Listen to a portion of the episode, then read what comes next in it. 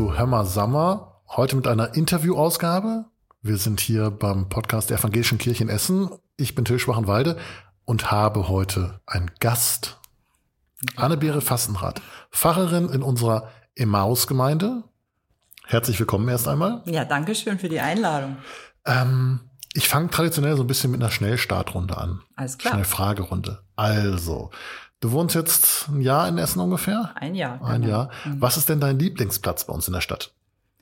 Ja, ich bin schon gerne auf der Margaretenhöhe unterwegs und da vor allem in der Kruger und im Waldpark. Ich habe jetzt nämlich gelernt, dass ein Waldpark, das ist kein Wald, sondern ein Waldpark um die Margaretenhöhe herum. Und da kann man super schön spazieren und auch zur Arbeit laufen, tatsächlich. Ja, das glaube ich. Schön Ja. grün da, auf jeden Fall. Ja, ja. Und jetzt im Herbst noch schöner. Ja, so in drei Wochen wahrscheinlich nicht mehr, wenn alles Nee, kahl ist. Nicht, aber gerade ist es schön. Aber da hat man auch seine Ruhe da, glaube ich. Ja, es ist schon ruhiger. Ja. Also es ist, ich habe ja schon gedacht, ich ziehe in eine Großstadt. Aber ähm, auf der Margaretenhöhe ist man noch mal ein bisschen in einer anderen Welt. Das ist schon ein bisschen dörflicher. Ja, das stimmt. Ich wohne in Überruhr, Ja. also auch relativ weit im Süden, aber im Osten. Und bei uns ist es auch, also klar, das Zentrum ist sehr verstädtert, aber drumherum ist auch schön grün, man kann gut Fahrrad fahren. Ist eigentlich ideal, wenn man beides hat. Man hat eine U-Bahn und hat einen Waldpark. Ja, Und bei uns ähnlich. Ja, das ist doch schön. Ja. Ein Jahr in Essen. Man erlebt viel, gerade auch als Pfarrerin, weil man mit vielen Menschen in Kontakt kommt. Was ist so die Story, die Geschichte, die dir am meisten im Gedächtnis geblieben ist? Am meisten im Gedächtnis geblieben ist. Ähm, ja, wenn ich jetzt auf meinen Fahralltag schaue, dann ähm, war natürlich jetzt das Tauffest im letzten Jahr was, was wirklich in Erinnerung geblieben ist. Viel Aufregung, die Watz kam, der Marktplatz war voll. Sowieso die Gottesdienste draußen sind wirklich in Erinnerung geblieben. Also Weihnachten haben wir letztes Jahr auch draußen gefeiert, feiern wir dieses Jahr auch wieder auf dem kleinen Markt. Jetzt komm, jetzt kriege ich gleich Ärger, weil der Marktplatz zu voll wird, weil es jetzt im Podcast läuft. Aber es war einfach super schön. Genau. Ja, das ist ja auch eine tolle Atmosphäre, Ja. wenn man, wenn man das so im Freien machen kann. Man hat ja auch ganz andere Möglichkeiten, auch räumliche Möglichkeiten als in der Kirche, die ja dann doch eher ein bisschen schmaler sind meistens. Hm, Das, ja, aber das ist natürlich da auch einfach eine super schöne Atmosphäre. Jetzt vor allem an Weihnachten ist da alles geschmückt, der Weihnachtsbaum steht da, die Posaunen stehen auf der Treppe. Das ist schon, das spricht schon was an in einem so ein Weihnachtsgefühl. Man muss aber auch sagen, der Marktplatz auf der Margaretenhöhe ist halt ist jetzt schön. nicht so, wie er zum Beispiel bei uns in Überruhr oder in Katerberg Nein. oder so ist, einfach nur ein Platz.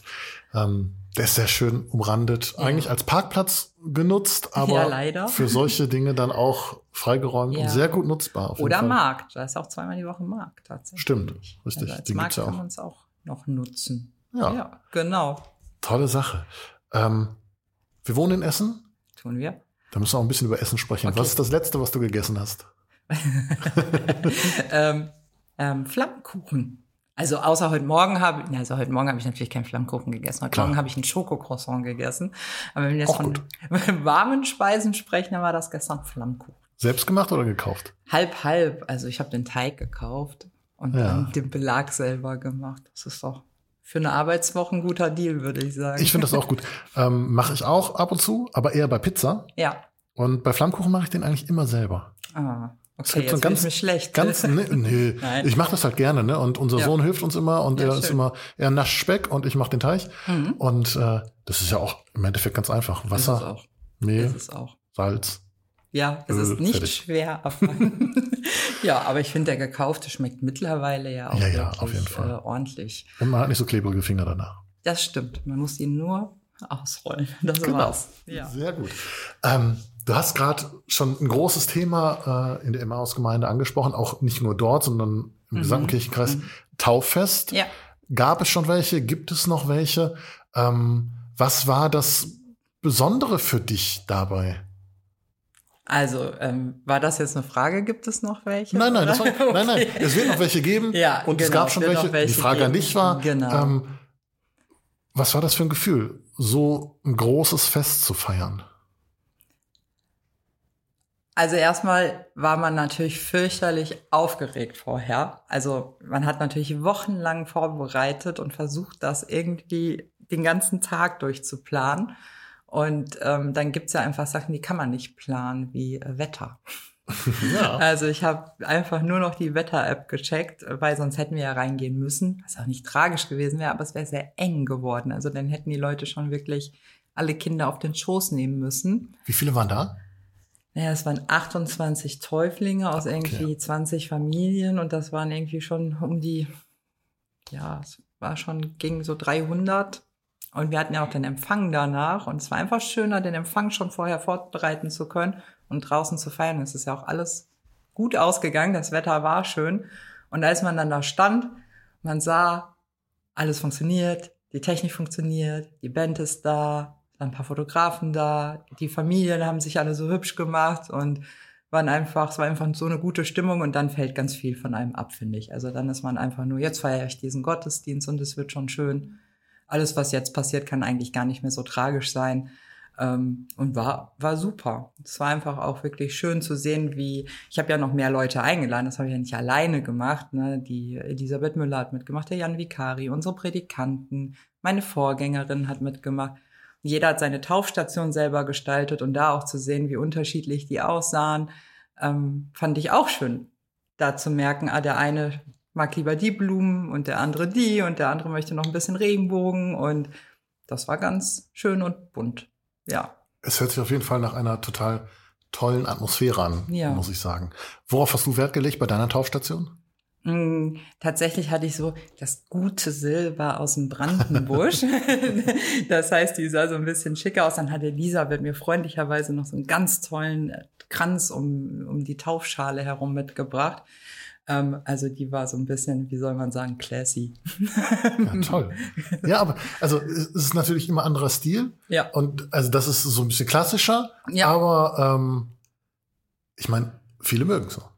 Viele mögen es klassisch, ja, muss ich sagen. Die, die sah sehr hübsch aus, was ich aber auch toll fand beim Jan Vikari. Der hatte einfach ein anderes Taufgeschirr. Der hatte so aus, ich weiß es nicht, Terrakotta oder so eine große, große Schale. Ja. Und die konnte der auch auf den Boden stellen. Das hätte ich mit meiner kleinen Silberschale gar nicht gekonnt. Und dann konnte man natürlich ganz anders agieren.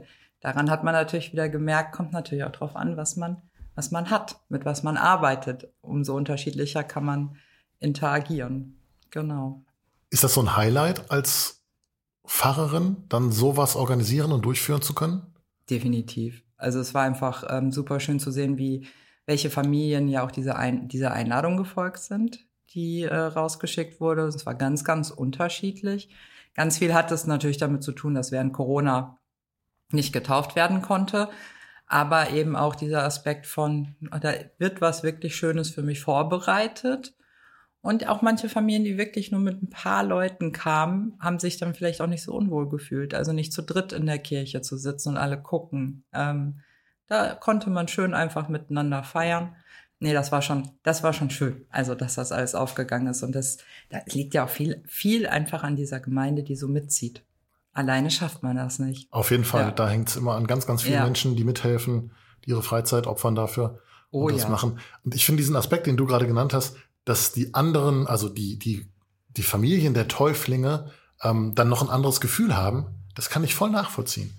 Also als wir unseren Sohn getauft haben, war es, ich weiß es gar nicht mehr genau, es kann noch gar nicht so lange her, aber ich weiß nicht mehr, ob es ein eigenständiger Gottesdienst war oder ob es ein Gemeindegottesdienst mhm. war. Ich glaube, es war ein eigenständiger Gottesdienst. Ähm, aber ich hatte trotzdem so, ähm, unwohl war mir nicht, aber es war schon so ein komisches Gefühl, da mit im Mittelpunkt zu stehen. Und ich glaube, mhm. wenn, da sind ganz viele Menschen nicht gewohnt und wenn dann 28 im Mittelpunkt stehen, 28 Familien, ist das nochmal was ganz anderes. Dann ist man selber auch lockerer und kann das besser genießen. Ja, genau. Also auch, auch in den Taufstationen stand ja niemand alleine. Die standen alle zusammen in der großen Gruppe und haben dann jeweils ihr Kind gebracht.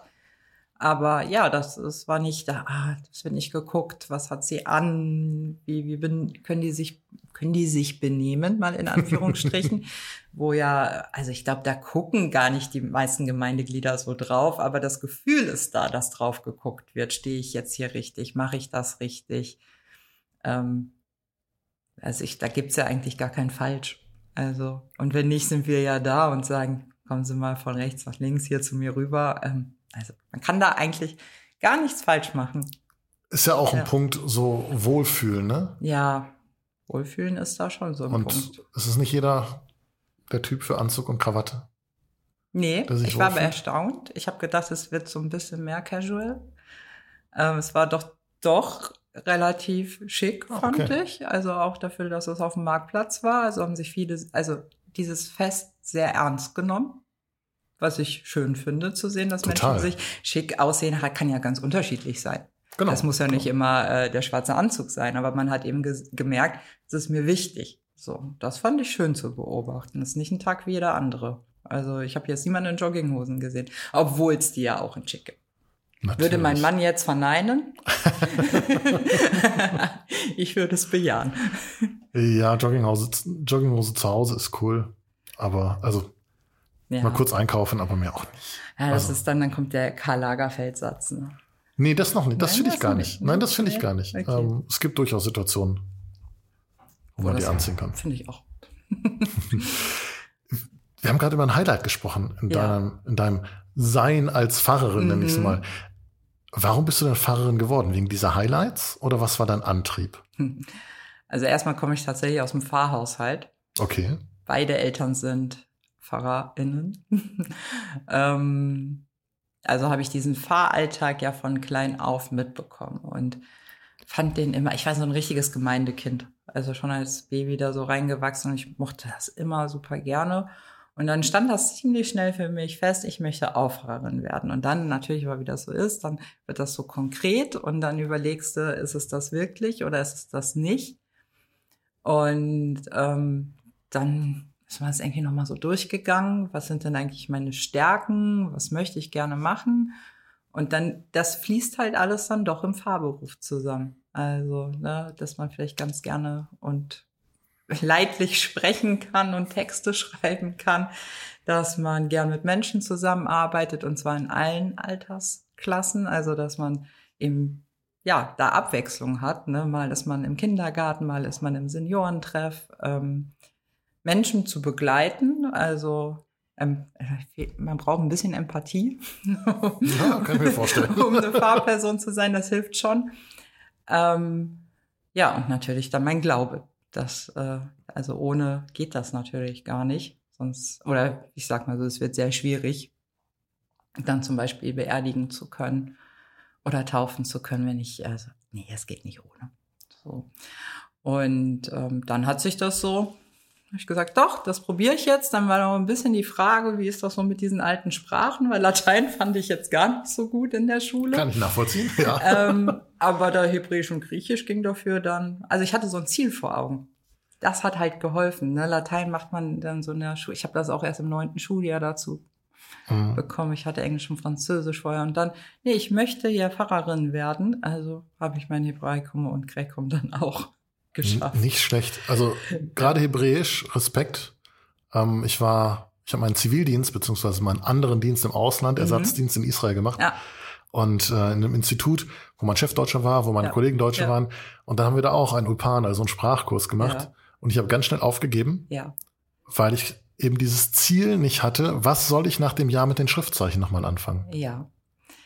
Das, aber ich muss ja auch sagen, dass ja Ivrit, also dass dieses neue Hebräisch ja nochmal schwerer ist eigentlich als unseres, weil äh, TheologInnen in Deutschland haben ja eine kleine Hilfe, da stehen ja dann die Vokale drunter. Ah, okay. Das gibt's am Ivrit eigentlich, ähm, Gar nicht. gibt's nicht. Deswegen ist es so ein bisschen geschummelt und sprechen kann ich es ja nicht. Ich kann ja nur übersetzen. Übersetzen. Ja, aber reicht ja auch. Ja, ja, ja, reicht. So, und bei mir wäre es halt gewesen, ich hätte es gerne gesprochen, Ja, aber ich hätte auch- es nicht lesen wollen. So, und als Ja. es dann nach drei Unterrichtsstunden dazu kam, ja komm, wir pauken jetzt Buchstaben, habe ich gesagt, bringt mir nicht, ist nicht, ist, Mhm. ist für mich nicht nachhaltig. Mhm. Ja, also, und trotzdem ist es ja immer schön, eine neue Sprache zu lernen. Absolut. Ja. Da ganz andere Gedankenwelten dann auf einmal, in die man Eintaucht oder wieder eintaucht, genau. ja. Ja, genau. Das stimmt. Coole Sache eigentlich. Also Sprachen lernen. Ich habe letztens wieder angefangen, Französisch zu lernen, weil wir halt im Sommer vier Wochen in Frankreich waren im Urlaub. Aha. Mhm. Hab's jetzt aber aufgegeben. Echt? Ja, ja ich, ich, ich schaffe es nicht zwischendurch. Ich habe es über eine App gemacht. Und Machen wir ähm, keine Werbung jetzt. nee, machen wir. Also die, die App ist gut, Ja. aber ähm, ich habe einfach gemerkt, was mich so am Anfang angetrieben hat, also dass, dass ich mich verständigen will im Urlaub, der ist jetzt vorbei. Mhm. Wir werden nächstes Jahr nicht wieder Mhm. nach Frankreich fahren. So, da fehlt wieder das Ziel, ne? Ja. Und dann auch so ein bisschen der Ehrgeiz. Ja. Die App ist zwar so ein bisschen aufgebaut wie ein Wettbewerb, also bist du da schon angestachelt, Mhm. ähm, aber irgendwie war es dann eher Last als Lust. Und dann kann man es auch lassen, dann kann ich lieber was anderes machen. Ja, aber da siehst du wieder, wie wichtig Ziele sind im Leben. So, wenn ich weiß, ich habe ein Ziel, dann arbeite ich anders drauf hin. Ja. So, also. Was ist denn dein Ziel als Pfarrerin? Also jetzt nicht, ich will das und das erreichen, ähm, im Sinne von, äh, ich will vielleicht mal einen bestimmten Posten haben oder irgendwas, sondern da, wie, wie möchtest du wahrgenommen werden als Pfarrerin? Mit welcher Arbeit? Ja. Also das ist ja ein Thema, über das ähm, ich glaube, meine Generation sich grundsätzlich sehr, sehr viele Gedanken macht. Wie möchten wir als Fahrperson, wie möchte ich als Fahrperson wahrgenommen werden oder als Pfarrerin? Ähm, wie soll Kirche wahrgenommen werden? Das hängt damit ja irgendwie zusammen. Ähm, also für mich ist es erstmal wichtig, dass Menschen das Gefühl haben, hier darf ich hinkommen. So, also das ist erstmal so dieses, wie möchte ich auf Menschen zugehen und dass die eine Offenheit erfahren, dass die merken, da kann ich mal eine Frage stellen, ähm, mit dem, wie ich bin, darf ich hier sein. So, das, das ist für mich erstmal Mhm. wichtig. Ähm, da, da hängt dann natürlich ganz viel dran. So. Also wie feiern wir Gottesdienst, dass Menschen das auch so erfahren können? Ja, klar. Und wie sind unsere Kreise aufgebaut? Wo machen wir Werbung? Dass sie überhaupt mitbekommen können, hier kann ich sein.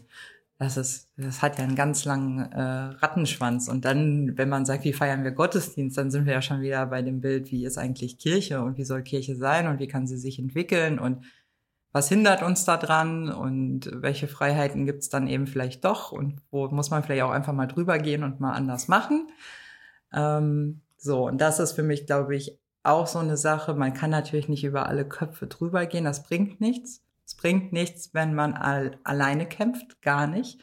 Man muss die Leute schon mitnehmen, aber man muss auch mal sagen, lass es uns doch einfach einmal probieren oder zweimal und so ein bisschen so eine Fehlerkultur da zu haben. Also neue Formate mal zu probieren und dann auch zu sagen, und das schaue ich mir zwei, dreimal an und dann lasse ich das auch wieder fahren, wenn das eben nicht funktioniert. Und dann ist das jetzt auch nicht der größte Weltuntergang, weil man darf halt ja Fehler machen. Das ist ja eigentlich das, was wir auch predigen. Ja. Und selber mal ein bisschen gnädiger zu sich selber zu sein, ist da, ist da gar nicht so schlecht. Und ich glaube schon, dass, du hattest eben gefragt, mit welcher Arbeit möchte ich wahrgenommen werden. Ähm, weiß ich gar nicht. Es macht natürlich schon Freude, wenn die Arbeit wahrgenommen wird. Das kann man ja gar nicht leugnen. Also, dass jetzt dieses Tauffest, dass, äh, dass auf einmal jeder davon weiß, dieses Tauffest auf der Margaretenhöhe hat stattgefunden, das freut einen natürlich, wenn man ganz viel Arbeit reingelegt hat. Ähm, grundsätzlich freue ich mich einfach, wenn Menschen zu unseren Angeboten kommen. So, also wenn das, ja. Nee, also einfach so dieses, dass, dass Menschen da sind, das freut mich. Und wenn dann natürlich jemand das noch bemerkt, dass man gute Arbeit leistet, da ist man ja auch nur ein Mensch. Da freut man sich. Wie muss denn die moderne Kirche die Menschen ansprechen, damit die einmal die Arbeit bemerken, vorbeikommen und sie dann wertschätzen? Tja, da stellst du jetzt die große Frage. Ne? Ja. ähm, also ich glaube tatsächlich, einerseits ist die Sache mehr in Projektarbeit zu gehen, aber das ist jetzt auch kein, keine neue Idee. Also ich glaube schon, dass es mehr greift zu sagen, hier ist jetzt ein Projekt, ob das für dich ist oder für dein Kind ist oder für deine Mutter ist. Probier das doch mal. Also nichts, wo ich mich jetzt erstmal zu lange verpflichte. Dann ist jetzt ja im Moment auch viel die Frage, wie viel machen wir draußen, wie viel machen wir drin.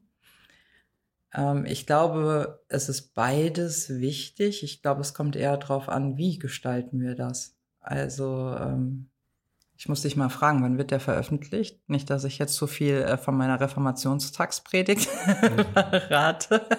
Wir machen hier einen Schnitt. ähm, nein, irgendwann Ende nächster Woche oder Anfang übernächster Ja, Woche. dann kann ich dazu Also, was sagen. So. Okay.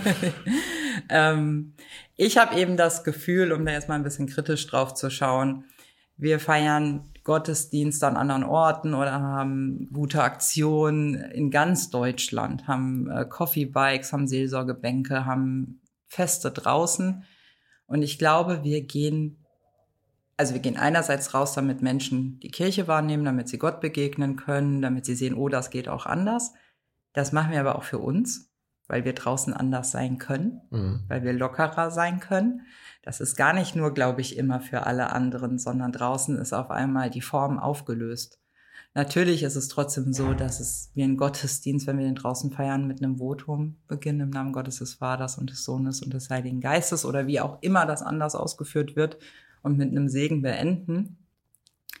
Äh, und trotzdem fühlt man sich freier in dem, was man da machen kann, in den Aktionen und so weiter. Und dann habe ich manchmal das Gefühl, dann laden wir die Menschen ja in unsere Räume ein. Wohin sollen wir sie sonst einladen? Das ist unser Ort, in dem wir sind. Wie ist der gestaltet? Also erstmal merken wir ja, wie viele nehmen diese Einladung überhaupt wahr. Mhm.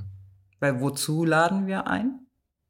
Und dann ist die Sache, ich glaube, wir dürfen eben draußen nichts versprechen, was wir drinnen nicht halten können. Dann geht sich das nicht auf. Das heißt, eigentlich brauchst du jetzt noch mal eine Vorüberlegung. Hab, also jetzt noch habe ich das Gefühl, so für die Kirche. Wozu laden wir denn dann ein? Zu welchen? Also ich ich bin jetzt nicht beim Inhalt so, ne? Also, ja. dass wir davon erzählen, von der großen Hoffnung, die wir haben, dass Gott uns liebt. Ich glaube, das ist, das ist, das setze ich jetzt einfach mal voraus. Aber zu welchen Formaten? Wie sieht unser Raum aus? So, wo wir laden wir auf Kirchenbänke ein, laden wir in Räume ein, ähm, die so sind, wie wir sie uns vielleicht vorstellen würden. Also wie würde ich einen Raum für Gott eben gestalten? Wie sähe der aus? Was hätte ich denn in diesem Raum? Das ist eine spannende Überlegung. Inwieweit hat eine Pfarrerin, hat ein Pfarrer Einfluss darauf, wie sein Kirchraum aussieht? Ja, teilweise natürlich immer. Aber es gibt natürlich auch Kirchen, da kannst du gar nicht dran. Da sind die Kirchbänke im denkmalgeschützten Rahmen. Okay, ja. Äh, und dann ist da diese Kirche und die ist ja auch schön. Das ist ja gar keine Frage. Aber sie schränkt natürlich in manchen Dingen, die wir heute gerne tun würden, auch ein. Also dann hast du da deine Bänke und möchtest eigentlich ähm, die Stühle ganz anders stellen heute mal. Das mhm. geht nicht, weil eben feste Bänke da sind. Und die Möglichkeit dann auszuweichen in Gemeinderaum oder so? Natürlich, das kann man alles machen. Aber dann mal, also es gibt ganz tolle, schicke Gemeindehäuser, aber Absolut. ganz, ja, ja, aber es gibt auch ganz viele, die, also es gibt ja, also der Mid-Century-Style ist ja ähm, modern ähm, und es ist ja auch viel aus den 50ern und 60ern, aber das ist meistens nicht so dieses, was gerade modern ist. Ähm, das stimmt leider, ja. Ähm, also da könnte man was machen, aber dann ist man wieder beim nächsten Punkt. Also das, das hat ja immer, das ist eine Kette, ne? Wie viel Geld habe ich noch als Kirchengemeinde? Darauf kommt es immer an, klar für wen mache ich das? Ähm, haben wir noch genug Gemeindeglieder? Sowieso die Frage, wie viel Gebäude habe ich? Gebäude muss ich haben. Ich muss irgendwo zu Hause sein, glaube ich. Ähm, nur wie viele braucht es davon? Mhm, absolut, aber die Frage, also ich, ich, ich nehme jetzt mal den Punkt mit, den, mit der Anzahl der Gemeindeglieder mhm. auf. Wenn man hingeht und sagt, ich reformiere das, wozu ich einlade, in deinen Worten, mhm. ähm, lade ich dann potenziell nicht noch mehr ein, wenn ich mich verändere, modernisiere, wie auch immer man das nennen will, und andere anspreche, als normalerweise in meine Gemeinde kommen? Das ist natürlich immer die Hoffnung. Ich meine, ich finde, was wir auch nicht machen dürfen, was manchmal auch wirklich so ein Fehler ist, ist dieses, ich bin nicht zufrieden mit dem, mit denen, die da sind. Mhm. Und das finde ich auch manchmal fatal weil ähm, ich das ganz toll finde, wer da ist. Und ähm, wir können, natürlich kann nicht jede Veranstaltung für die, die da sind und gewohnt sind, was passiert, stattfinden. Aber es ist ja auch nicht okay, einfach zu sagen, dann gibt's gar nichts mehr für euch. Nein, nein, das meinte ich auch nicht. Ähm, ja, ja, ich wollte das nur noch mal im, im, ja, im Grundsätzlichen klar. sagen. Und dann ist natürlich die Hoffnung zu sagen, jetzt laden wir noch mehr ein oder sprechen noch mehr an. Und dann ist aber die Frage, woran zähle ich das denn? Ist das tatsächlich der Gottesdienstbesuch oder wenn ich jetzt äh, im Bereich Social Media schaue, ich glaube, da gab's, ich habe die leider noch nicht durchgelesen. Es gibt ja so eine neue Studie, ich weiß nicht, ob du die nee, vielleicht ich weißt du, ja, jetzt haben wir beide die Studie nicht gelesen. ich habe nur gesehen, irgendwie, das war bei der Kirche Hannovers auf Insta, dass da steht 19,3 Prozent der FollowerInnen, also von christlichem Content, sind Kirchenmitglied, aber haben keinen Kontakt zu einer Kirchengemeinde. Jetzt weiß ich nicht, wie viele Kirchenmitglieder sind und Kontakt haben. Deswegen, Ja. ich habe jetzt nicht weitergelesen bis jetzt. Spannend, aber. Ja, das ist das Problem an Insta. Da steht dann ein Link drunter, aber der kann nicht angeklickt werden unter dem Beitrag und dann ist man schnell wieder abgelenkt. Ja, absolut. Mist. Ähm, so, und das heißt, das werden also, ich gehe einfach mal von diesen 19 Prozent aus, die ich ja dann anspreche, die irgendwie jetzt Content, Inhalt mitbekommen, die ich aber faktisch nicht sehe. Also die sehe ich auf Insta, aber die sehe ich nicht im normalen Gemeindeleben. Ja, das stimmt. Und wenn wir jetzt davon ausgehen, so ein bisschen vom, ne, Jesus hat gesagt, geht dahin, wo die Leute sind, erzählt denen davon und wo halten sich heute Leute auf? Auf Social Media, oder Till? Eine wunderbare Überleitung. Ja, wir machen das, ja- wir machen das ja hier auch Ja. im Kirchenkreis. Ja. Aber du mit einer Kollegin und einem Kollegen zusammen auch.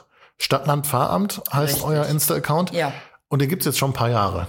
Ja, das war so eine typische Corona-Aktion.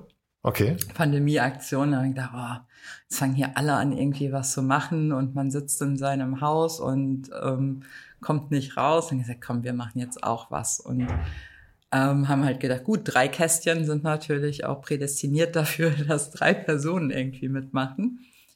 Und haben angefangen, so wie man so einen Insta-Channel irgendwie anfängt, mit ganz wenig Followern und äh, wenn ich da jetzt mal ganz runter scrolle, was echt schon eine Zeit dauert, bis man ganz am Ja. Anfang ist, hat man dann irgendwie 23 Likes oder 12 Likes und ähm, das hat sich natürlich schon geändert. Ähm, jetzt, jetzt sind wir ja auf jeden Fall deutlich über die 1000, fast also eher Richtung 2000 gehen. Follower für euren Kanal. Genau. Ja. Und ja, das wurde, das war auch so eine Sache, da äh, haben wir uns dann beim hier Medienpreis der EK mal beworben gehabt und haben gedacht, ja komm, machen wir jetzt einfach mal, ne? Das auch wieder.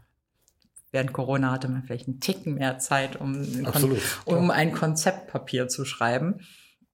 Und haben da tatsächlich dann den zweiten Platz gemacht. Ja, so, wunderbar. Also auch das wieder ist schön, wenn das die EK hier auch sieht. Ne? Ja, und das gibt ja dann auch wieder so einen Push bei den Followern, bei der Aufmerksamkeit. Ja, ja, aber auch nicht so deutlich. Also wir sind ja schon in so einer Bubble drin, sagt man ja immer, in so einer christlichen Bubble. Die meisten ähm, bekommen einen schon mit. Also man entscheidet sich dann mehr so, wem möchte ich folgen und wen nicht. Ja. Aber klar, ein paar mehr gab's da dazu natürlich. Das gibt's immer solche Momente, wo man dann auf einmal doch noch mal ein paar Follower generieren kann. Wie erlebt ihr die Arbeit oder du die Arbeit mit Social Media, mit Instagram in dem Fall? Ähm, ist es Teil deines Seins, deiner Arbeit als Pfarrerin? Oder wie siehst du das? Ich sage auch manchmal, das ist ein sehr zeitintensives Hobby. Ähm, natürlich mache ich da das, was, also manchmal nehme ich Texte aus Insta, wenn ich ein Gebet geschrieben habe, einen Segen für Insta und benutze das in der Gemeindearbeit oder andersrum oder erzähle aus meiner Gemeindearbeit oder ähm, ne, setze Impulse. Ähm, und das sind natürlich Dinge, die mich beschäftigen. So als, als Person, als Fahrperson, beides natürlich.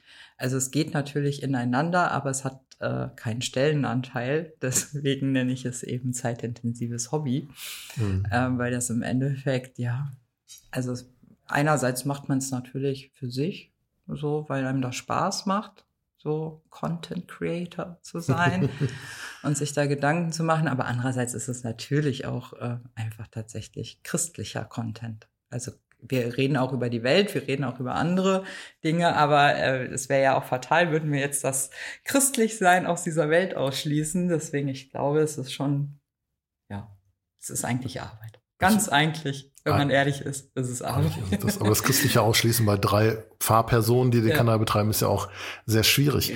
Ähm, wie sind so deine Erfahrungen damit? Ähm, kann man als Kirchengemeinde, als Kirchenkreis, als Jugendhaus, als Kirchenchor mit Social Media, ja, wie soll ich sagen, Menschen erreichen, auf sich aufmerksam machen? Also runtergebrochen, gibt es aus, in deinen Augen eine Empfehlung, selbst dort Mhm. aktiv zu werden? Jetzt immer die Frage, welches Ziel du hast, würde ich sagen. Also möchte ich ein, also man kann Insta, glaube ich, ganz gut benutzen, um die Leute zu verknüpfen, die eh schon da sind. Je nach, in, kommt auf die Altersspanne an, aber in einem Jugendhaus, obwohl die Liebe auf TikTok sind. Mittlerweile ja. Ähm, aber das würde noch gehen. Also das wäre so ein Anreiz, äh, glaube ich, für die auf Insta zu gehen. Also so oder pff, ehrlicherweise sind ja die Leute zwischen 30 und 40 auf Instagram hauptsächlich. Ähm, ja, manche sind auch unter 30. ähm, ja, also da kannst du Menschen verknüpfen. Erreichen kannst du sie halt nicht, wenn du dann eben nur deine eigenen Sachen erzählst meistens. Also wenn ich jetzt nur sage, nächste Woche ist folgender Termin, dann erreiche ich, also dann erreiche ich die, die schon da sind. Möchte ich aber möglichst viele Follower generieren und von was Größerem erzählen, dann muss ich auch äh, schauen, was gerade dran ist auf Insta, aber auch vielleicht eben weiterdenken als über mein eigenes Jugendhaus hinaus. Mhm.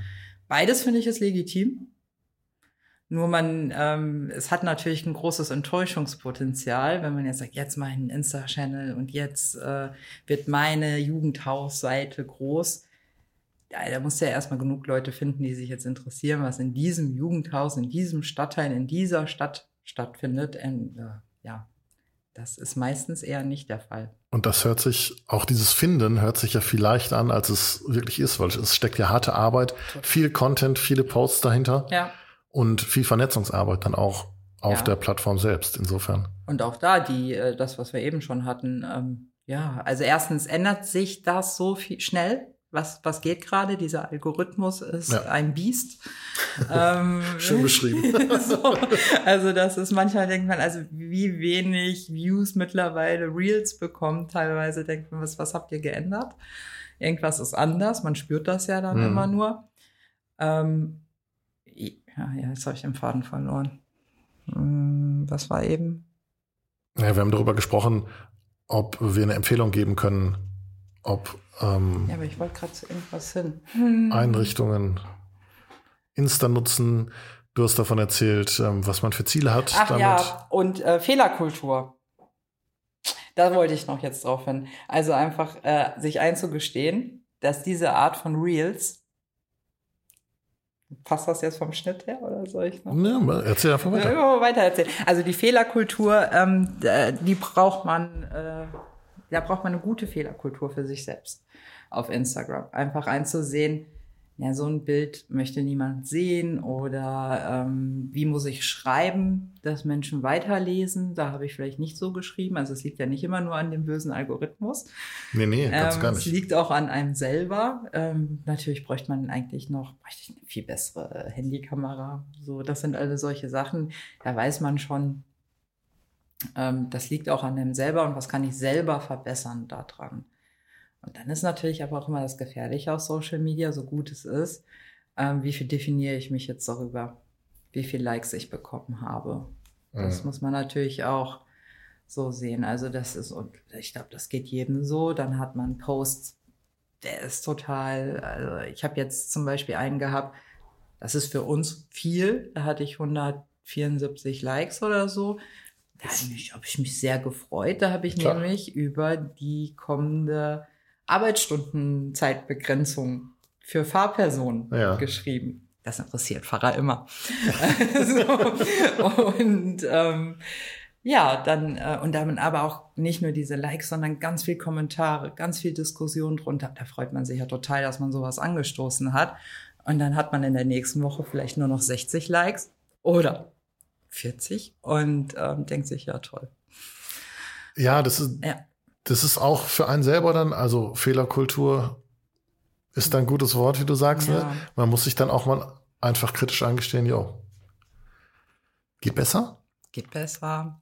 Und auch nicht davon irgendwie runterziehen lassen. Richtig, weil das ist dann im Endeffekt, manchmal sagt man ja total Wichtiges, auch in einem Post, der nicht viele Likes hat.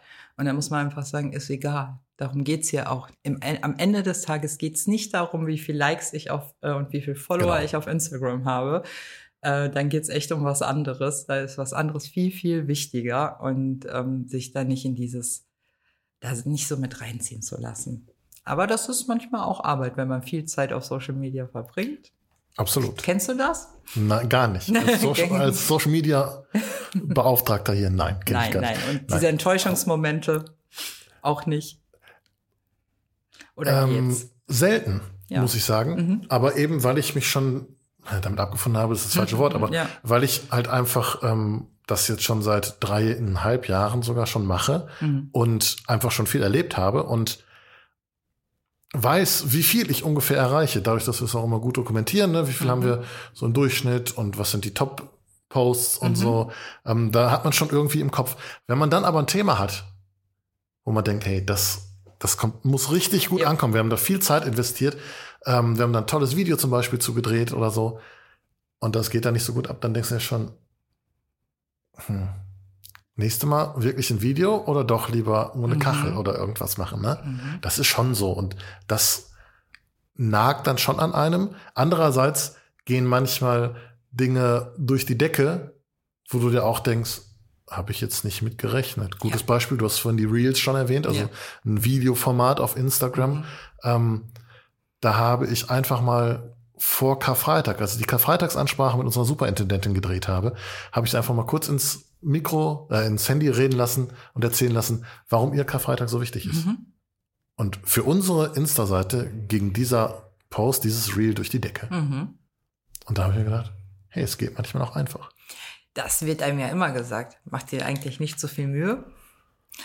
also auf, auf schwierig. Insta, ja, das ist super schwierig, weil man ähm, ja sich, ach, es ist ja immer auch ein bisschen mit Mühe verbunden, weil man ja, äh, du musst ja immer einen Plan machen, was will ich eigentlich, was will ich eigentlich mitgeben. Aber da gibt's ja ganz viele, die sagen, das, wo du dir am wenigsten Mühe mitgemacht hast, am wenigsten Arbeit reingesteckt hast, das wird viral gehen. Ich meine, vom viral gehen sind, äh, glaube ich, wir beide weit entfernt. Ähm, Für uns viral. für, für uns viral gehen. Ja. Genau. Und ähm, das ist, glaube ich, manchmal tatsächlich so. Der schnelle Text manchmal, das Foto, das irgendwie nett ist, aber jetzt nicht extra aufgebaut wurde. Mhm. Und äh, dann kann es mal funktionieren. Ja. Absolut. Ja. Also probiert euch also aus. Probiert's mal. Ja, auf jeden Fall. Probieren ist so. Ähm, und mit, äh, ja, setzt euch aber ein Ziel vorher. Was will ich eigentlich? Und dann arbeitet auch so an eurem Content da dran. Also möchte ich wirklich groß oder will ich nur für die, die ich kenne? Und dann einfach mit einem gewissen Selbstbewusstsein auch da reingehen. In diese Insta, TikTok, weiß ich nicht was Welt. Und ja, Und irgendwann dann auch mal, finde ich, ein Resümee ziehen ja, und gucken. oh ja. Hat, habe ich mein Ziel erreicht? Lohnt es Mhm. sich, da noch Ja. mehr Zeit, Arbeit, Geduld reinzustecken? Mhm. Ja, das muss man sich immer wieder fragen, ist es das wert? Und ähm, auch bereit sein, sich zu verändern. Jetzt geht meine Stimme flöten. Ja, ähm, bereit sein, auch mal was äh, anders zu machen, sich ein bisschen zu verändern und ähm, ja, schauen, es soll auch Spaß machen. Also ich meine, du machst das beruflich, Aber auch mit Spaß. ja, auch mit Spaß, aber ja, das ist gut, weil das ist Ja. perfekt, wenn man Spaß im Absolut. Beruf hat. Ähm, aber wer das so für sich auch privat vielleicht machen will, also wenn es einen runterzieht und man keinen Spaß mehr dabei hat, dann lasst es fahren. Ja. So, dann macht's nicht mehr, dann guckt euch an, was die anderen machen und vielleicht kommt der Spaß irgendwann wieder, aber nicht durchquälen. Das bringt gar nichts. Absolut nicht. Nee. Ähm, Veränderung durchquälen ist auch etwas, was wir, also nicht nur als Kirche, sondern auch als Gesellschaft, Ja. als Einzelpersonen die letzten zweieinhalb Jahre extrem aushalten mussten. Ähm, wir haben immer noch Corona, auch wenn es vielleicht nicht mehr so schlimm ist wie früher. Auf jeden Fall, die Auswirkungen auf das öffentliche Leben sind nicht mehr so. Wenn ich dran denke, vor zwei Jahren war es ja so, dass die Weihnachtsgottesdienste alle ausgefallen sind. Ja, verrückt, Ein- ne? Ein riesiger Einschnitt Mhm. für die Kirche, für die Menschen, auch wenn sie nur einmal im Jahr in die Kirche gehen. Ja. Ähm, letztes Jahr wurden die Kirchengemeinden kreativ. Du hast es bei euch erzählt. Da war es so, dass äh, draußen gefeiert worden ist. Mhm. Unter anderem. Unter anderem. Also ja. wir hatten auch noch, äh, und da haben wir auch dieses Jahr ganz viele andere Gottesdienste. Und letztes Jahr hatte ich auch noch so dieses Gefühl, das wäre noch not, also da wird ja noch viel kontrolliert, 2G, 3G, Diskussion und Menschen, die sich drinnen nicht so sicher fühlen. Da fand ich es einfach gut, denen eine Draußenmöglichkeit zu geben. Absolut. Ja. Absolut. Und Ja. du sagst ja auch, dass es dann nochmal was anderes ist. Ja, genau. Und jetzt ist es so, dass ähm, es wahrscheinlich keine Einschränkungen mehr durch Corona geben wird. Klar, in den Köpfen der Menschen ist es vielleicht immer noch nicht so, dass sie sagen, ähm, ich kann ganz unbeschwert in den Kirchraum gehen und damit ganz vielen Menschen den Weihnachtsgottesdienst feiern, kann ich verstehen, geht ja. mir ähnlich. Ähm, aber wir haben noch ein anderes Problem. Ähm, durch den Krieg in der Ukraine ist es so, dass äh, Gaspreise, Strompreise unglaublich in die Höhe geschnellt sind. Und viele Gemeinden sagen, wir heizen nicht mehr oder nur noch so, dass die Orgeln in den Kirchen nicht kaputt gehen. Mhm. Wie ist das bei euch in der Emmaus-Gemeinde? Ja, tatsächlich haben wir uns auch dafür entschieden, einen Kirchraum zu heizen. Das ist der am Heierbusch. Die anderen ähm, lassen wir kalt. Man kann es ja Winterkirche nennen. Bis auf Weihnachten. Weihnachten machen wir alle warm. So, also mhm. das schaffen wir auch gar nicht bei der Gemeindegliederzahl, das in einer Kirche ähm, hinzubekommen. Und ich finde es dann auch wichtig, dass da, wo Menschen hingehen, wo wir sie hineinladen, die sich auch wohlfühlen. Absolut. Ähm, und dass die dann nicht da ähm, sich, also dass sie nicht frieren müssen. Ich glaube nämlich auch, dass manche schon Angst haben, wie werden die Gaspreise für sie persönlich. Ich glaube, dass manche ähm, Menschen jetzt ja schon sehr vermeiden, die Heizung anzumachen. Mhm.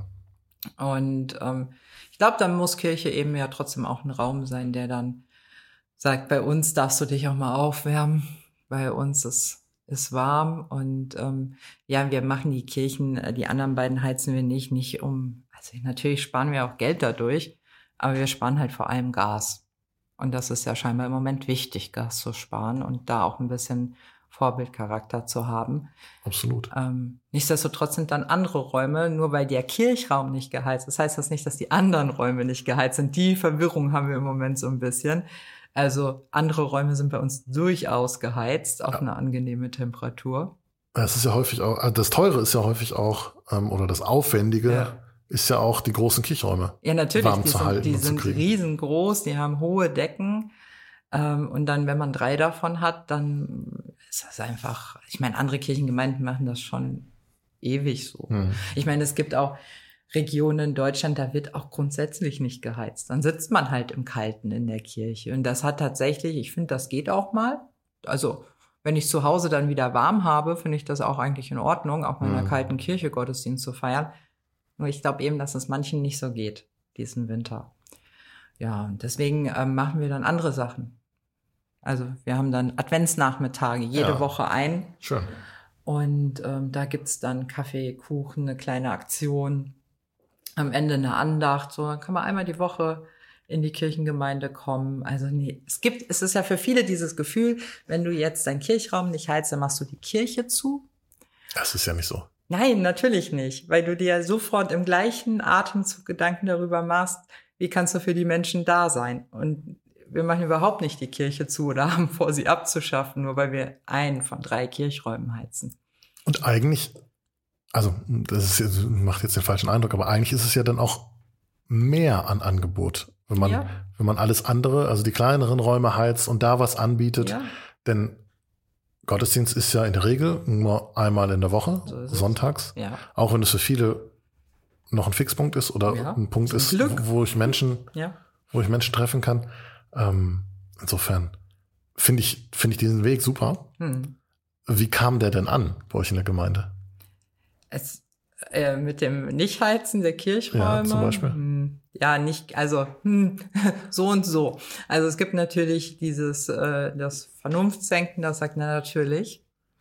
Äh, kann nicht nur sein, also klar müssen wir als Kirche da mitgehen, dass wir auch Gas sparen. Aber es gibt natürlich immer ganz schnell die Angst, ähm, vor allem natürlich an den Orten, an denen die Kirche nicht geheizt ist. Was passiert hier dann noch? So, also das ist sehr unterschiedlich angekommen, aber ich glaube, da muss ja auch dann jetzt erst diese Erfahrung dahinter stehen, dass es trotzdem etwas da. Ne? Also auch wenn wir jetzt hier keinen Gottesdienst feiern an diesem Ort, wir feiern natürlich jeden, jede Woche Gottesdienst ähm, und unsere Kirchen sind jetzt auch nicht sehr weit auseinander, ähm, findet hier trotzdem was statt. Ich kann hier trotzdem sein, ich kann trotzdem Menschen sehen und es gibt trotzdem eine Andacht und hm. ja, so. Das ist schon, wird schon in Ordnung sein, glaube ich. Hoffe ich. Und äh, richtet ihr dann einen Fahrdienst ein oder, oder wie ist das von den anderen beiden Kirchen zu der, die geheizt wird? Haben wir schon öfter mal oder wurde schon öfter mal angeboten, solche Fahrdienste, die wurden tatsächlich nicht so gut angenommen. Ah, okay. Ähm, ich meine, man kommt ja zwischen Bredeney und der Margaretenhöhe auch ganz gut hin und her. Ja. Es ist natürlich ärgerlich, dass die U17 oben endet. Ich finde das auch schöner, würde sie äh, das stimmt, weiterfahren ja. nach Bredeney. Das wäre für die Gemeindearbeit auch grandios. Also hier, falls jemand von der hier mithört, der was mit U-Bahn zu tun hat, die Fahrerin wünscht sich das. Ja, aber ähm, das wäre klasse. Aber es ist jetzt ja auch kein unüberwindbarer Weg. Und immer, wenn jemand mitgenommen werden möchte, kann er sich bei uns melden und dann nehmen wir ihn mit. So. Das, das ist ein tolles Angebot, finde ich. Gar kein Problem. Wir fahren viel, so viele fahren hin und her. Ich meine, im Moment ist schwierig, weil die Hauptstraße gesperrt ist. Die Sommerburgstraße. Das ist tatsächlich ein Problem. Das ist quasi die einzige Verbindungsstraße. Ja, dann kannst du, nein, man kann, es gibt noch eine Seitenstraße, über die man nicht unbedingt äh, fahren sollte. Aber das ist schon abenteuerlich, gerade auf der Margaretenhöhe und äh, dann hochzukommen nach Bredeney und andersrum. Wie lange ist sie noch gesperrt?